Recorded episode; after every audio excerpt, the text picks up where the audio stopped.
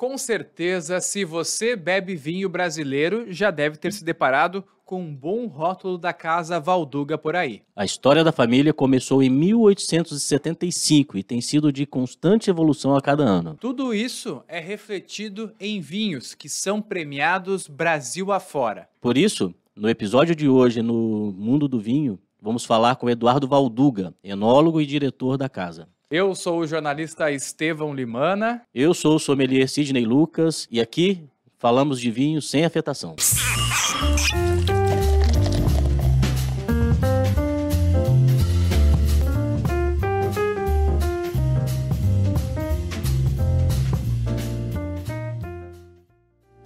E é com muito prazer, então, que a gente recebe aqui no podcast No Mundo do Vinho Eduardo Valduga, diretor da família Valduga, um dos enólogos, um grande amigo aí que o mundo dos vinhos trouxe pra gente.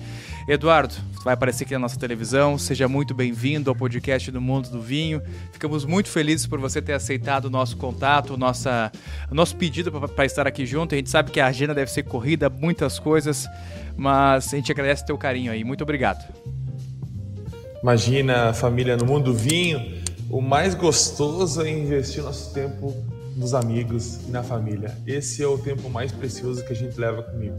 É verdade. E Sidney, não é diferente, né? A gente fala de algo que a gente ama, que são os vinhos, que é essa tradição, a cultura de beber vinho, e falar com pessoas que têm, uma, têm um legado tão importante no Brasil, têm um é, uma tradição tão importante que, que eu acho que passaram essa cultura do vinho para frente, eu acho que é, é, é, incrível, né? Eu fico muito feliz e emocionado de, de, poder participar disso. É, vinho envolve paixão, né? Não tem... Quem está envolvido com vinho está ali sempre por paixão, né? Não é dinheiro, até porque ganhar dinheiro com isso é difícil, né? Não é fácil. Então é, a paixão tem que estar sempre em primeiro lugar e é isso que faz a gente prosseguir. E hoje é um motivo de grande alegria para a gente receber uma das famílias mais tradicionais, aí, uma das famílias pioneiras na elaboração de vinhos do Brasil e é uma das famílias que, que abriu o mato, né? Que, que, que desbravou e que fez a, a carruagem começar a engrenar. Obrigado, Eduardo, por estar aqui com a gente. Mas Sidney comentou um assunto muito legal. Está em moda também, né? Porque uh, estamos falando de empreendedorismo, estamos falando de paixão. Uh, um dia nós podíamos tocar no assunto uh, como sobreviver construindo uma vinícola. Não deve ser fácil, né?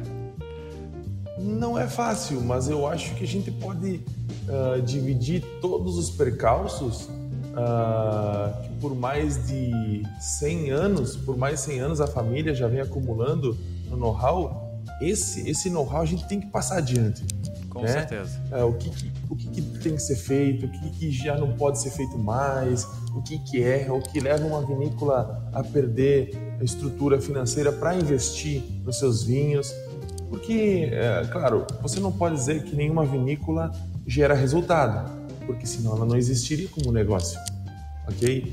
Mas dá para concluir que uma, um projeto de vinícola como negócio, quando ela investe seu, seu resultado no próprio vinho, entregando para os investidores patrimônio, marca, isso também é gerar valor e um valor bastante importante. Com certeza. Então é mais uma renda que o investidor pode ter. E, e eu quero muito passar isso adiante. Porque às vezes a gente aprendeu é um pouco no. Como é que eu vou dizer? Na no porrada, braço. Né? Eduardo, Isso é, no braço. A, a, questão monetária, o dinheiro é importante, mas o que faz uma marca é perdurar no mercado e criar um conceito é o valor. Né? O valor é mais importante até do que num primeiro momento do que do que o resultado financeiro, né? Que, claro, é, vem com o tempo e precisa que o tempo seja bem alongado para chegar, né? Então, mas a primeira coisa é, é gerar valor, muito, muito, muito, bem falado aí. Eduardo, antes da gente. É, você falou muito bem. Da gente se aprofundar nesse assunto, nós recebemos um presente aqui da Casa Valduga no nosso estúdio. Aqui, ó, quem está nos assistindo vai ver. Temos aqui, ó, você também tá aí, a gente vai fazer um brinde aí à, à distância. Temos um Merlot 2018 da Casa Valduga, Terroir um, um rótulo lindo. Esperamos que. Ah, vamos experimentar daqui a pouquinho. O Sidney vai fazer as honras pra gente. Daqui a porque pouquinho, aqui, daqui a pouquinho nada, nada né? O homem é rápida, que a gente gosta de, de, de começar a conversa e experimentando, degustando, né? E com certeza é um vinhaço da Casa Valduga. Eduardo, para a gente começar o nosso papo, enquanto o Sidney faz as honras, é, a gente sabe, você hoje é da família Valduga, é uma das, das gerações, é, das últimas gerações que está envolvida aí com, uh, com o processo produtivo do dia a dia, é, é enólogo, também está à frente da cervejaria Dona Leopoldina. São vários projetos. Eu soube até que o Eduardo Valduga é piloto de, da Força, foi piloto da Força Aérea, voa de balão. É um cara, assim, Sidney, que tá em todas as áreas, tá, tá, vai flutuando, né? Literalmente por diversas áreas. É vida louca.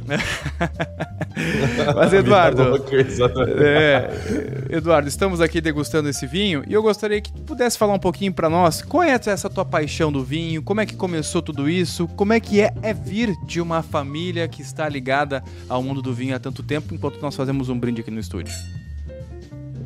Saúde, gente. Saúde. Ah, eu eu acho muito, eu acho muito fundamental começar uma conversa degustando vinhos, né?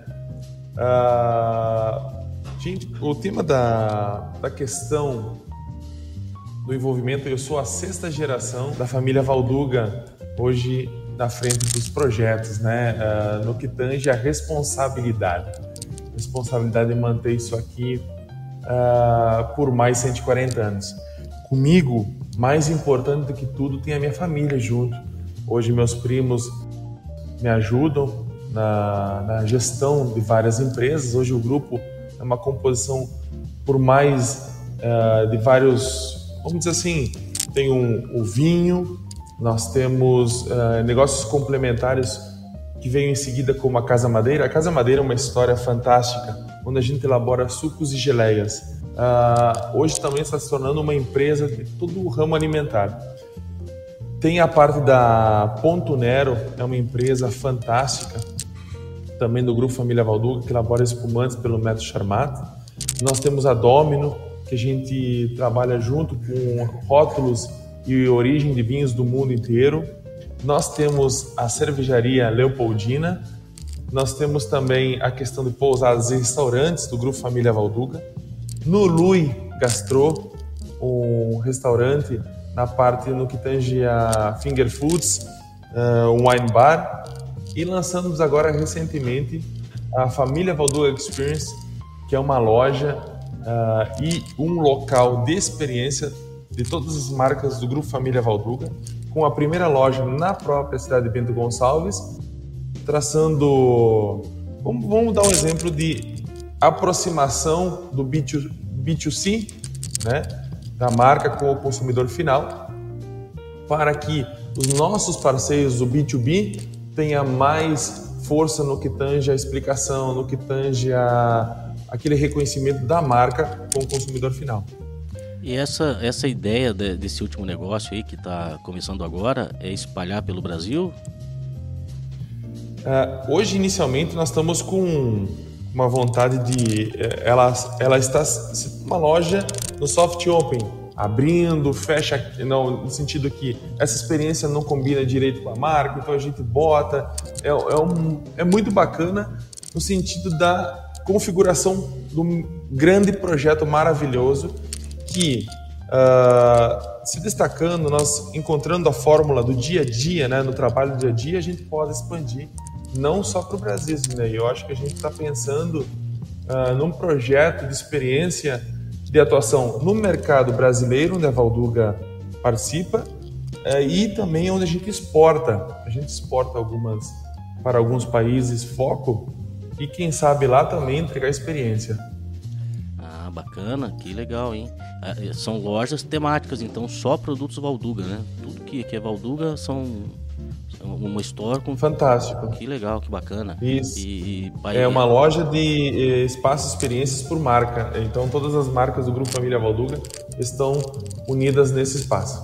Eduardo, e conta pra gente então, você tá aí há um grande tempo junto com a família Valduga, dá pra dizer que cresceu no meio do vinhedo, né? Imagina só, você ser criança e brincar no meio do vinhedo. Deve ter sido mais ou menos assim essa infância de estar junto aí com o pessoal, é, com a família, né? Que está há, há, mais de um século produzindo vinhos é, no sul do Brasil, no Rio Grande do Sul, esse estado tão querido vizinho aqui nosso de Santa Catarina. Eu queria que você contasse pra gente como que tá, qual é o cenário que você vê deste vinho brasileiro no momento, como que estão, é, é, como que está a procura, a valorização, porque nós tivemos um boom do mundo do vinho durante os últimos anos, principalmente da pandemia. E como é que tá na prática, para quem está indo vinhedo todos os dias, esse aumento? eu, eu, eu, baguncei bastante aqui na infância. Uh... Correu no meio do vinhedo? Nossa, não só corri, como era. Uh, na época, a gente pode falar hoje no sentido bem, bem natural, no que tange as experiências que as crianças. Eu sou, eu nasci no, nos anos 80, né? Uh, quando já nos anos 90, 2000, no início dos 2000, né, a gente já tinha na faixa aí dos seus 14, 15 anos, uh, a, vamos dizer que a brincadeira do campo era muito legal, porque nós não entendíamos, nós não assimilávamos o trabalho com a brincadeira. Nossos, meus, meus pais, meus avós ensinavam a gente brincar trabalhando. Por exemplo, vou dar um exemplo para você. Uma coisa assim que ela pode ser vista negativamente, mas eu vejo com muito olhos bons, né? Que é levar a meninada com 14, 15 anos já trabalhar no campo. E o senhor João, tá. ele não deve ter te avisado de nada, que aquilo era trabalho para não pagar salário, te deixou distraído até os 15. Ai, te deixou distraídão lá até eles... os 17. Exatamente. Mas o seu João também fez muito disso, né? Eu acho que foi passado de geração em geração. Aí qual era, olha, para nós, né, é, uh, os meninos, né, qual era a maior diversão? Era pegar, uh, conduzir o trator, dirigir o trator. Né? Era brincadeira. Ir pro campo, era brincadeira. Pô, não tinha coisa mais legal do que você estar tá em cima de uma máquina, aquele motor barulhento, aquela, aquela, aquela engenharia do tempo do EPA lá, funcionando e nós indo pro campo se divertir. Daí chegamos lá na, na, na Vindima, Vindima é né, aquela, aquele período da colheita da fruta, das uvas. Uhum. E no meio dessa história, às vezes acontece como está acontecendo hoje aqui no Rio Grande do Sul. Está chovendo, né? Está chovendo muito. Mas vamos, vamos passar é, esse período de chuvas. Lá, às vezes, acontecia lá na Vindima, né? E você está lá no meio da colheita e começa a cair um balde de água na sua cabeça e aquela gritaria: vamos colher tudo rápido! Sai correndo, pega o trator, as caixas de uva para não encherem, se encherem de água, para não ter problema com a água nas uvas. E aí, de repente, gente, vocês sabem que o relevo da Serra Gaúcha é isso aqui, ó, é um vale, né? É, ladeira para cima, ladeira para baixo, e de repente o trator escorrega e ladeira abaixo e vai quebrando o vinhedo e vai quebrando tudo. E, o, meu, meu tio, meu, meu pai, meu avô querendo me quebrar pau. E a adrenalina sobe lá no altar e a gente acha que está se divertindo e não está tá estragando o trabalho. Esse pico de ânimo, tá de, de esse, esse, pico de, de, de, emocional assim, só prepara para a vida. Esses, esses medos, capotei trator, meu pai vai me matar, vai me dar uma voadora e não sei o que. Isso, isso é bom demais, cara. Isso, tenho certeza Nossa, o que hoje em dia. O atletismo era, o atletismo era funcional. É natural, né? né? Porque era natural, porque tu quebrava metade dos vinhedos por uma, uma besteira que tu fazia. Só voltava quando dava era fome, né? Só voltava quando dava fome, exatamente. Uh, e nessa história toda, na época, Sidney, Estevão, aqui na nossa região, né, o pessoal que está nos assistindo, o tema era um grupo de imigrantes que colonizaram essa região, compuseram, por sua vez, na época, cidades, né, uh, vilarejos, mas não passava ninguém. ninguém. Esse negócio aqui do Vale dos Vinhedos tem que ser estudado, tem que ser avaliado e tem que ser replicado por todas as regiões do Brasil para o desenvolvimento, porque nós estamos falando de uma região agrícola com uma nenhuma procedência. Nenhuma procedência. E, de repente, nesse trabalho, nessa persistência desse projeto, hoje ser visitado por mais de 2 milhões de pessoas só na cidade de Bento Gonçalves é muito bacana. É um case ah, de sucesso então... hoje, mas que foi construindo aos poucos ali, no, aprendendo a fazer no dia a dia, né? Com certeza é uma coisa que tem que ser compartilhada. Por exemplo, exatamente, uh, nós temos um, um belíssimo projeto que se chama Pomerode, né? aqui não tem como não destacar, não tem como não ir visitar quando está indo para Blumenau. Aqui no ladinho, né? né? Do ladinho, é uma região turística é, e toda vez que eu vou para lá tem um projetinho novo daqui, de lá, colar, né? Para não uh, faltar com a lembrança de algum amigo que está começando com o projeto, né? Uh, aqui no Vale dos Vinhedos também foi assim. O, uh, era a região, Leopoldina, Estevão, é, é, foi daí que nasceu o nome da cervejaria. Oh, Por quê? Olha só essa história, olha que bacana. Então vocês vão agora entender como é que foi o nome da cervejaria. Nós tínhamos os primeiros produtos elaborados por nossas uvas, os vinhos. Nós colocávamos dentro de garrafões, garrafas grandes, 4, 4 litros e meio. Era um, o vasilhame mais vendido na época, né? E para onde nós vendíamos esses vasilhames? para todo o subúrbio de Bento Gonçalves e da nossa capital, Porto Alegre. Era o principal negócio vender para os bares para misturar com Coca-Cola, misturar com Fanta, né? É o produto mais barato que dá dinheiro, né? Que, que faz volume. que faz volume. Esses foram os primeiros e se chamava Leopoldina. Ah, que legal. Se chamava Leopoldina esse esse garrafão. Depois, com o tempo, né? A gente foi uh, se envolvendo com nossos, nossos irmãos aqui, outros viticultores, e a gente compôs, por sua vez, o Vale dos Vinhedos. Vale dos Vinhedos e no Vale dos Vinhedos tem a Aprovale, Associação dos Produtores do Vale dos Vinhedos. Uhum. E uma cultura local foi fazendo com que, bom, os Valdugas estão elaborando vinho, os miolos também, tem a família Pisato, tem a família Carraro, e não quero faltar com outras famílias, Brandelli, e a todas as outras famílias. Não quero esquecer nenhum irmão aqui vizinho, porque todos são de suma importância. E naquela época, então, começou a difundir o, um dos principais meios do crescimento de marca e o reconhecimento local que se chama o turismo. Né? O turismo eu vejo que foi grande, a grande mola propulsora para que o Vale dos Vinhedos fosse tão bem querido e automaticamente, né? Ah, o reconhecimento dos vinhos veio pela competitividade natural do negócio, a abertura ah, dos portos e, e portas para o vinho importado também fez com que a gente melhorasse de qualidade. Isso eu não posso negar né? Uh, e, consequentemente, isso veio acarretar a nós nos descobrirmos como grandes produtores de XYZ produto uh, e nos focar nesse projeto. Não significa que nós não conseguimos fazer tal ou tal produto. A gente vai, por exemplo, o Merlot que a gente está degustando, ele é do Vale dos Vinhedos, é de uma porção de vinhedo no topo da montanha, onde a gente consegue elaborar essa qualidade de Merlot que foi reconhecida, né? Agora tem uma medalhinha no canto uh, direito, no canto direito aí na, na, uhum. na, mão de vocês. Tô aqui vendo. No concurso Bacos, né? Que foi um, é um concurso muito importante. Ele ganhou a grande doble ouro e grande ouro, né? Do concurso, onde eu sempre conoto, né? Que não significa que esse Merlot é melhor do que outros Merlots. Significa que os juízes indicaram nós estamos no caminho certo do nosso trabalho. Né? Porque eu não gosto de comparar vinho um com o outro.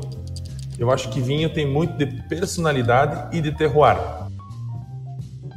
Você colocou aqui, Eduardo, você como enólogo, como responsável por muitos dos vinhos, das cervejas da Valduga, o que, que dá para a gente falar sobre esse vinho que nós estamos degustando aqui agora? O que, que você tentou transpassar para o consumidor, para quem degusta né, esses vinhos?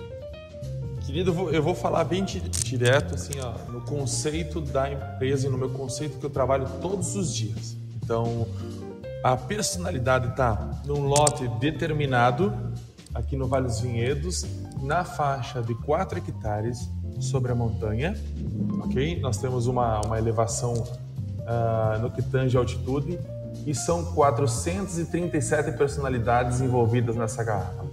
Uh, todos, uh, eu acho que é aí que difere uma marca ou um vinho, um vinho do outro. É a questão das pessoas que trabalham com ele, né? Todas as pessoas, todas as mãos que foram utilizadas para esse vinho. Então, nós temos uma colheita manual, nós temos quase 60 pessoas colhendo uvas no Grupo Imagina. Família Valduga. A colheita é manual. É muito importante falar dessas pessoas. Uh, normalmente são pessoas uh, que estão sempre estiveram no campo, ou algumas que não uh, aprenderam a se apaixonar a trabalhar no campo, e essas pessoas têm que reverenciar. Depois, quando essa uva chega na nossa vinícola, nós colocamos uma personalidade no que tange a um vinho de concentração. A gente faz a seleção dos grãos, coloca nos tanques, se escoa um pouco do suco porque a gente pode fazer até vinhos rosés com essa variedade, né? O que significa, como é que como assim, Eduardo, elaborar vinho rosé através dessa mesma uva que você conseguiu o Merlot terroir? Então, quando as uvas estão no tanque e elas vão ah, entrando em contato com a casca, ela vai começando a pintar, dar cor ao suco de uva. E se você tira de imediato, você tem um suco de uva mais rosado. E a partir da, do contato dessas uvas ah, com o líquido, ao passar de semanas, ele fica tinto tal qual como se apresenta na taça. Então nós temos um vinho de uma concentração maior no que tange a polifenóis oriundos da casca do que suco propriamente dito. E depois disso, da fermentação, a gente deixa um tempo de guarda e aí vai para barris de carvalho. No barril de carvalho, ele fica um período, esse período está muito relacionado à degustação. Todo dia a gente Trabalho difícil, um... né? difícil, dia difícil. A gente trabalha ruim pra caramba, e vai lá, dá um, dá um taste, dá uma degustadinha. Uh não é todo dia, né, gente? Vamos falar pontualmente a estratégia que a cada um período, tá, deixa uma semana, deixa cinco meses, vai lá, prova mais uma vez. Para ver a evolução, né? Opa, né? Para ver a evolução. Agora tá pronto. Terminou. O que, que é pronto? Nosso perfil é um vinho que a madeira não sobressalte as frutas do varietal. Né? Ela, ela se conjugou na frase Vinho Merlot Casa Valduga, safra 2018. Uh, ah, depois disso, a gente coloca, envile para a garrafa. Um dos grandes, um dos grandes vilões, não é vilões, mas uma das grandes pessoinhas, não, podemos também dizer pessoinhas, senão vão me julgar, mas um dos grandes elementos é a rolha. Por quê? A rolha. A rolha faz tirar o sono de qualquer enólogo. Explica pra gente porque por quê, dentro Porque no meio, no meio desse mundinho aí cilíndrico, tem uma galera ou supostamente elas não estão aí dentro que podem contaminar o vinho. Né?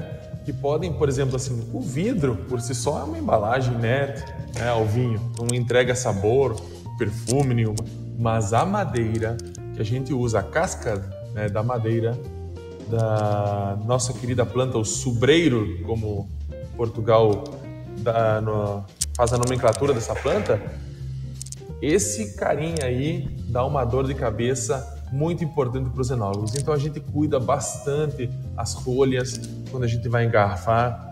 O, se tem uma estanqueidade, porque ela tem uma memória elástica, né? Ela é prensada coloca dentro do, do bico da garrafa, prensado, coloca do bico da garrafa. Esse espaço de ar aqui que fica, não sei se vocês estão conseguindo ver aí. Sim, estamos vendo. Esse espaçozinho de ar. Esse espaço normalmente ele é preenchido por um gás inerte, nitrogênio ou gás carbônico, para que não tenha um envolvimento do oxigênio propriamente dito na oxidação do vinho.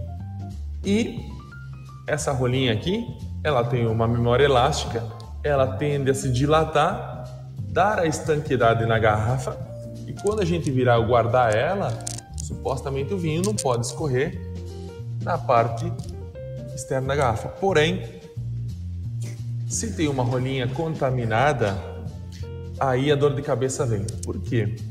É, é um fator que o enólogo a vinícola não consegue manipular por completo. Então, às vezes que, ou acredito na sua grande maior parte, que quando a gente tem a degustação no restaurante, é para identificar alguns probleminhas que podem vir a ocasionar pelo tapado da garrafa. Porque nenhum enólogo seria louco, né, de colocar vinho ruins ou com algum probleminha dentro da garrafa, né? Eduardo, é, partindo desse pressuposto aí, a aceitação do screw cap por parte dos consumidores seria o sonho de todo enólogo, né? A pergunta, Sidney, muito, muito legal essa pergunta dele. E quanto mais a gente pode entrar num consenso que. Vamos lá, vou perguntar para vocês dois. Vamos lá.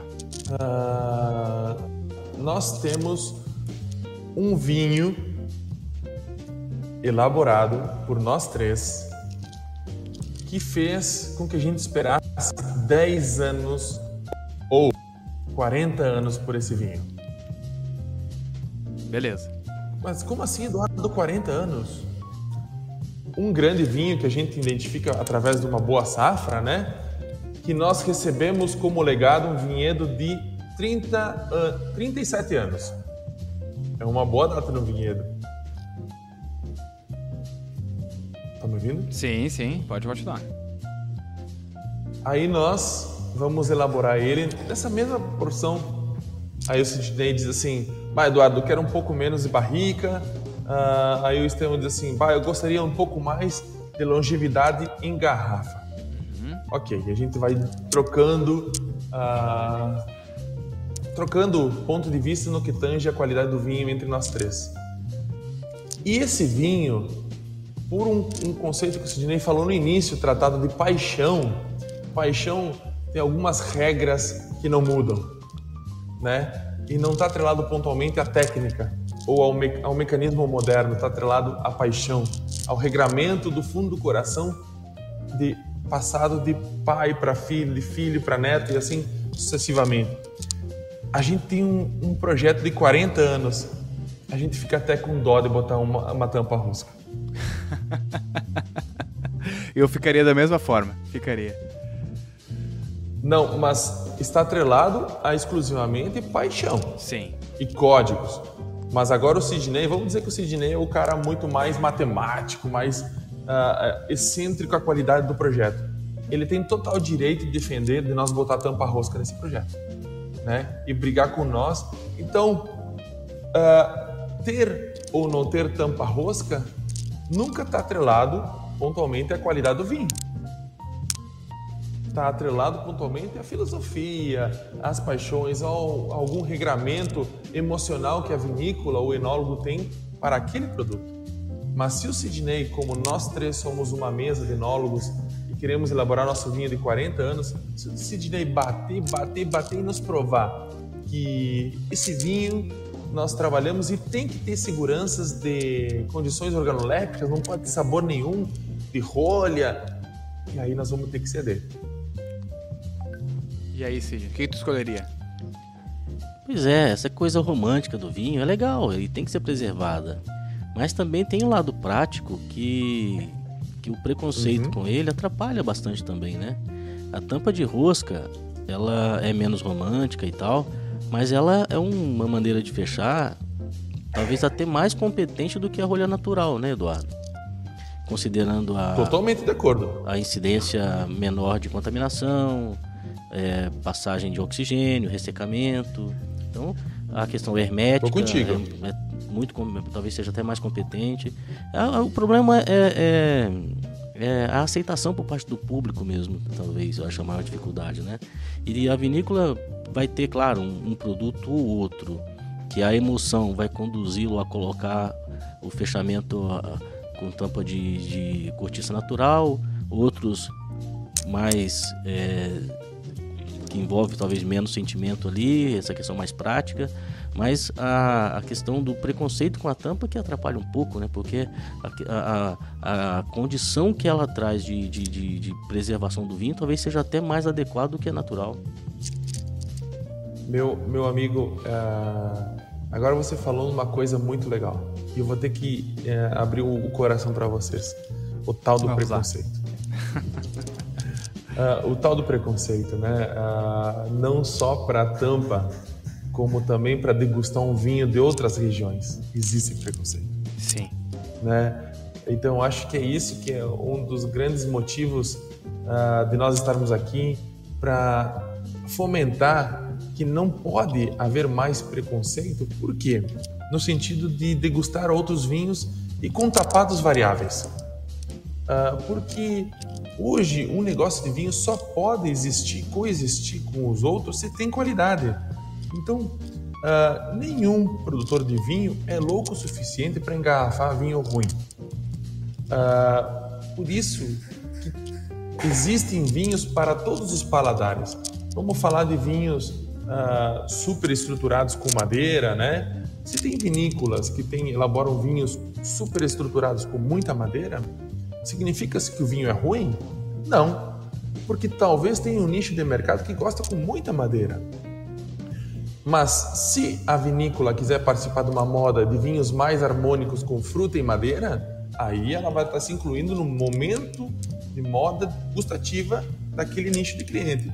Mas tem tem uma fração que gosta com mais madeira e tem gente também que não gosta de madeira no vinho, não gosta de nenhum perfume, nenhuma, a, a, nenhum, uma sensação adstringente de madeira, que também tem que respeitar e tem que elaborar vinho para essa galera aí. E como que tá aí na Casa Valduga hoje essa divisão do, da rosca, do da da rolha natural? Como que vocês fazem? Já há essa adaptação do público? Como que está sendo isso, Eduardo? nós viemos introduzindo bastante a tampa, tampa rosca né, nos vinhos, uh, no que tange aquele vinho do consumo mais diário, para a pessoa se, se conectar melhor com esse tipo de tapado, com esse tipo de packaging do vinho. Então, aquele vinho que a gente consegue no mercado, nas lojas, no e-commerce, onde a gente quiser, lá em Blumenau, né? Então, nós temos um vinho na faixa de uh, R$ 49,90, R$ 69,90 então, esse vinho que a gente pode uh, trazer para a semana, final de semana, aí vamos consumir rápido, a gente já tem o, o tampa rosca. Vinhos que a gente vai crescendo na faixa uh, de pirâmide de preço, então a gente tem ainda permanecido com a tampa de cortiça, né? E tem alguns vinhos que estão saindo ao mercado com tampa de vidro. De vidro?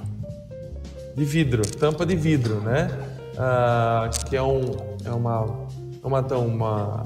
Como é que eu vou explicar para ti? É um tampãozinho de vidro que tem numa parte plástica, tem uma dilatação que ela entra na parte superior da garrafa e tem uma boa vedação. Mas Eduardo, por que vidro, né? Essa pontualmente ela faz quase a hermeticidade da tampa rosca, né? Não, não entrega nada ao vinho como gosto e também entrega bastante status à garrafa quando você vê uma tampa de vidro, né? É difícil. Isso é comum né, na Alemanha até, né? Tem, tem alguns vinhos alemães que costumam é, vir com esse tipo de fechamento, né? Perfeito. E lá na Alemanha você consegue bem fácil essa tampa de vidro porque está do ladinho das produtoras de tampa de vidro, né? Sim, sim. Gente, nós estamos num país bem jovem do mundo vinho. Sim, Vocês com certeza. que eu sou a sexta, eu sou a sexta geração uh, de 140 anos de história. 140 anos, não só é uma nada. vinícola. Não é nada, não é nada, não é nada. e já tem um legado tão importante, né, Eduardo? É, eu queria aproveitar para a gente, nós já estamos encaminhando para o final, Eduardo, perguntar como é que tá, como que tá sendo 2022? Essa, essa década que iniciou, como que vocês estão enxergando, né, esse período pós-pandêmico, o mundo do vinho se reformando, muita gente nova aderindo, jovens entrando, clamando por aquele vinho, pelo, pelo mundo do vinho mais democrático, mais aberto, sem os protocolos que a gente costumava ter anos atrás. Como que vocês estão encarando isso hoje em dia, Eduardo? Meu amigo, olha, olha como é que eu estou olhando nós estamos fazendo um podcast de vinho. É verdade, é quem Isso diria. É Quem diria né? Olha a inovação, olha o momento do vinho brasileiro do vinho, e do consumo. Vamos falar só do consumo, porque eu falo do mundo, do vinho do mundo. Eu quero que todo mundo cresça dentro do Brasil, né? Porque a gente vai transformar nossos, nossos brasileiros em grandes consumidores, os vinhedos vão se desenvolver, as vinícolas vão se desenvolver e o nosso podcast vai, vai caminhar o mundo inteiro, né? Ah, comunicando do vinho o momento é de grande ascensão do projeto Vinho no Brasil. Né? Uh, então, tanto o momento do crescimento desses meios de comunicação, como as vinícolas, como as formas de degustação, é o momento. Todo mundo que quiser participar do mundo vinho é agora.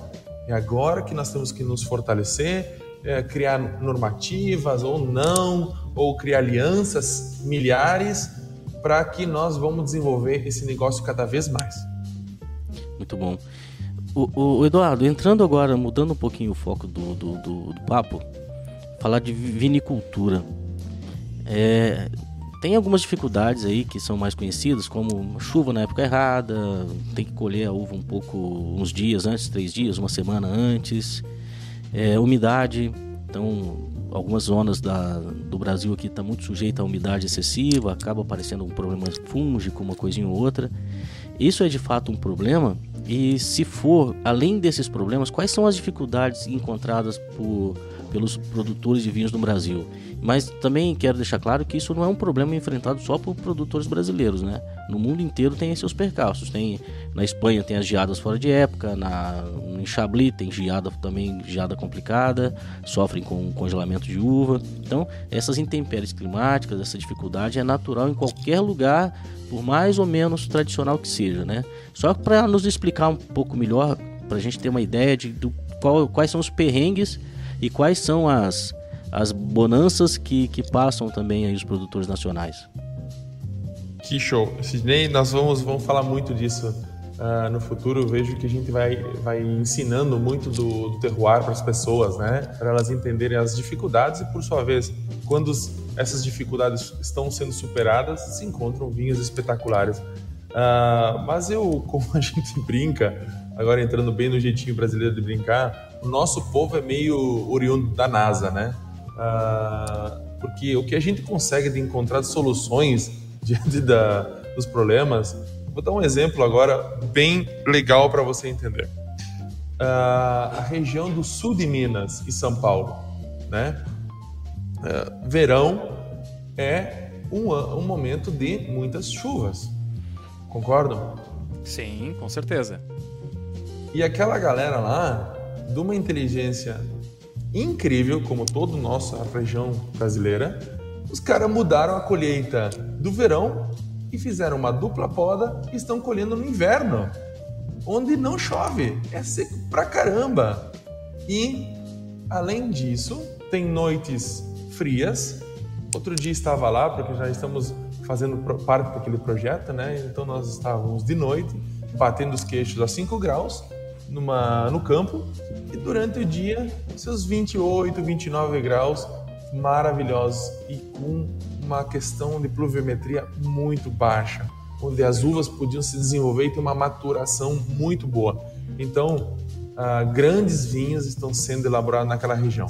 Por sua vez, né, aqui no sul, uh, um dos projetos, né, que é os espumantes, que vocês vão me ajudar, vocês dois e todo toda a parte da, da mídia vão me ajudar a construir um nome para o produto espumante, né? Nós temos que ter um nome próprio. É verdade. Eu bato muito nessa tecla, porque depois nós podemos, o Sidney pode montar, o Sidney pode ser o, o futuro Steven Spurrier. Olha. E fazer Oi. uma degustação, já que uh, ele lida forte com essa questão da, da parte dos vinhos, da, dos vinhos internacionais, vinhos nacionais, né? Uh, ele poderia fazer uma degustação desse novo projeto brasileiro, não verso, né, mas no sentido de brincadeira gostosa de nós mostrarmos o quanto o espumante brasileiro está se destacando. Então, aqui no sul, Sidney, a gente tende a, a podar um pouco mais antecipadamente as vinhas para elas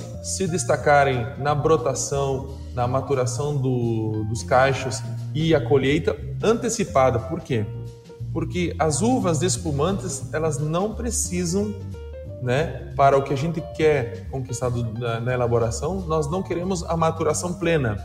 Nós colhemos de maturação antecipada, onde a gente tem menos açúcares, um grau, vamos dizer, um equilíbrio entre a balança açúcar e ácidos naturais da uva, né? Ela um pouco mais uh, mediana, para nós termos espumantes mais frescos. As nossas, os nossos cultivos, as tecnologias de poda, poda verde. O que é poda verde, Eduardo? A poda normal, eu tiro os galhos na parte do inverno e quando começam os galinhos, as folhas, né, a brotarem, existe uma outra poda, um corte de alguns galhos que vão trazer mais arejamento, mais presença do sol no meio das uvas, né, para diminuir essa umidade e consequentemente nós termos um resultado de frutos de altíssima qualidade. E por espumantes tem dado uma receita muito boa. E esses espumantes são espetaculares, né? Assim, são espetaculares e a gente sabe que são premiados no mundo inteiro. Ano passado eu tive uh, o privilégio de poder degustar algumas bases, né? Também na avaliação nacional de vinhos. É, que, que, participei em Florianópolis, realmente é, é, algo espetacular. Maria Valduga é melhor do que muito champanhe industrializado que chegou ao Brasil. Olha aí, ó. Ó, já começa, já começa a picância para começar a degustação, né? É, é, vou começar a provocação. Eu adoro essa a provocação. é a provocação. Esse, esse é o início da conversa. É... Sidney, Sidney Spurrier Isso... gostou da ideia. o Sidney Spurrier, o ódio tá na mesa já, né?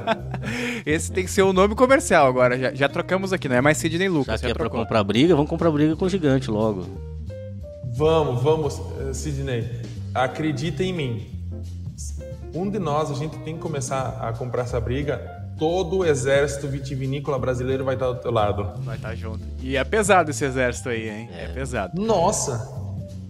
A gauchada vem de bombacha, bota com a guaiaca bem laceada e vai embora, né? Mas, Estevão, lembra que agora nós, o, o, no mundo do vinho, quando a gente falar de Brasil, não é mais só do Sul, hein?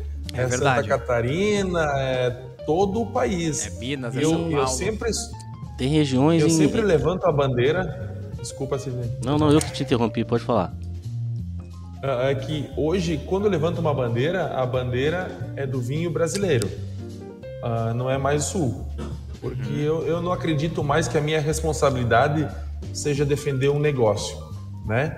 Defender um negócio está atrelado a montar um time competente. E é isso que eu tenho feito nos últimos anos. Eu tenho um time competente que me ajuda. Agora, quando o Eduardo fala de vinho, eu acho que a minha missão é falar de um país, é, é falar de uma nação forte que, por mais dos perrengues que exista, nós sempre acabamos dando show. Os produtores, os importadores, sei lá, todos envolvidos com, com vinho, tem que se juntar para disseminar a cultura do vinho, porque é um, é um campo é um campo completo para ser ceifado que só está no início da, do, do da colheita agora. Então é importante Totalmente. começar a divulgar a cultura do vinho, educar as pessoas, é, ajudar a ajudá-las a desenvolver o hábito de consumo para depois ir para cada um para um lado, sei lá, ver o que faz, mas de início tem que ser tem, tem que se juntar para poder ajudar a cultura do vinho, né, nessa disseminação. Todo. Outro dia tava, outro dia tava há um tempos atrás, tem razão. Eu estava, bom, eu sou um, um dos grandes adeptos a isso eu vejo que antes de falar, talvez, de. Vamos dizer assim, ó, o, o assunto da mesa é terroir do Sudeste, ou do Sul ou do Nordeste, tá? Eu acredito que grandes potências, como falar do, do conceito beber vinho, vai ser mais resultante para todo mundo. Exatamente. Para nossos queridos importadores, nossos queridos comerciantes, nossos queridos produtores. A gente pode falar numa ênfase de ah, um dia nós vamos falar de terroir, tal, uh, tal latitude e tal longitude. Ok, mas eu acho que essa fração de conversa hoje ela deveria ocupar 20% da conversa e 80% nós motivar toda a nossa galerinha de tomar vinho de qualquer parte do planeta. Certeza. E a, tem, que, tem, tem que pensar da seguinte forma: hoje, o concorrente do, do vinho dos produtores de vinho, dos, dos importadores, dos distribuidores é a Ambev.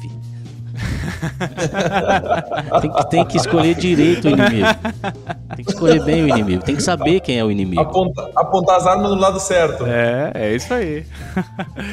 Ô, Eduardo. Mas cara, muito bom, muito que, bom. Que, que Show de bolas de Ney, tu é fera. É, cara, que, que conversa bacana, Eduardo. A gente tem papo aqui, ó, pra ficar, assim, ó, seis horas conversando numa boa, degustando bons vinhos e batendo aquele papo muito bom. Eduardo, a gente tá se encaminhando pro nosso, pro nosso final desse bate-papo de hoje, mas eu tenho certeza que vai ser o primeiro, porque, olha, a gente ficou muito. Uh, fiquei muito feliz com essa conversa, bastante. É, pô, a, gente, a, gente, a gente aprendeu um monte junto com, com esse legado da família Valduga. E essas brincadeiras são muito úteis justamente para a gente disseminar essa cultura, esses valores e essa paixão que nós temos. E com certeza o Eduardo tem. O Eduardo é simpático, acessível. É, é muito esse, bom esse sotaque que o Eduardo assim. preserva, eu acho que esse é, essa é a alma do vinho brasileiro também. É a raiz, é a tradição que está aí de cento, mais de 140 anos que a Valduga traz. Eu acho que isso está enraizado no coração. E essa paixão que a gente acaba bebendo aqui, ó, por essas por esse líquido maravilhoso que é o vinho, por essas cores rubis que nós enxergamos aqui. Eu acho que é isso que traz esse e também demonstra esses séculos, mais de um século, quase um século e meio de tradição que a Valduga tem. Mas nós, nós queremos nós queremos envolvimento do nosso público, do nosso, uh, do nosso público, né? Então nós vamos mandar nós vamos mandar uma caixa de vinho Merlot que, que nossos queridos uh, âncoras estão, estão degustando e uma caixa de espumante. Olha aí. Aí o que acontece é o seguinte: agora o nosso público que está nos, nos vendo vai ter que interagir com nossos âncoras e vai ter um sorteio, vai ter umas pegadinhas aí. Aí, olha só. Ganhar presente no mundo do vinho, hein? A gente vai fazer, vai fazer vamos, sim. Vamos lá, é para agora, é para agora, Eduardo. Vamos, vamos, vamos fazer esse pessoal se mexer então. Vamos se mexer, vamos ativar, porque esse podcast vai estourar tá? Nós estamos juntos, tá? E nós queremos que agora inventar um milhão de coisas. Nós somos uns legítimos inquietos, insaciáveis. Vamos trazer o podcast para Bento, para o Nordeste, ah, para a Ásia, não importa. Nós vamos fazer esse projeto ser um sucesso total, como é a cultura do trabalho do brasileiro. A ideia é essa, não descansar enquanto não der certo. E depois que der certo, continuar sem descansar. Quem sabe um dia lá em Bento, hein? A gente, a gente lá gravando lá dentro da vinícola, fazendo algo bacana. O que, que é? Que, que tal, hein? Show de bola. Vocês já são meus convidados. Tem lugarzinho aqui. E aí, duas, uh, duas, três horas de gravação e 18 horas de trabalho girar a garrafa. É, é isso aí. E um voo de balão para fechar, né, Eduardo? O voo de balão, com certeza. O voo de balão, com certeza. Certo. Eduardo, muito obrigado pela participação. A gente fica muito agradecido. É, um bom aí restante de, de, semana de trabalho e com certeza vamos degustar mais vinhos da Casa Valduga juntos aqui no podcast do Mundo do Vinho. Eduardo, também te agradeço demais pela atenção que você nos deu. Muito gratos por isso, tá? E as portas vão estar sempre abertas aí para vocês. E o povo de Blumenau tá com saudade do Eduardo Valduga aqui, da Dona Leopoldina, da cerveja, cerveja com vinho. Isso é um outro tema bacana, muito bom de falar. O povo tá com saudade aqui, Eduardo. É, é, essa pode ser uma das pautas quando vocês quiserem. Uh, bom, eu sou apaixonado por, por Blumenau, a região aí. Sidney, Estevão, meu muito obrigado. Vocês são fenômenos. Uh, acredito muito no trabalho de vocês. É um trabalho muito lindo é, contem comigo, contem com os viticultores brasileiros, porque nós vamos fazer história. Né? Vocês imaginam o primeiro enólogo no ar? Aconteceu, né? O primeiro flying winemaker, né? O primeiro louco do vinho já e não poderia ter sido melhor. Vamos lá, vamos sim, voando literalmente. Um abraço, Eduardo. Abraço, tchau. Um abraço, família. Tchau, tchau.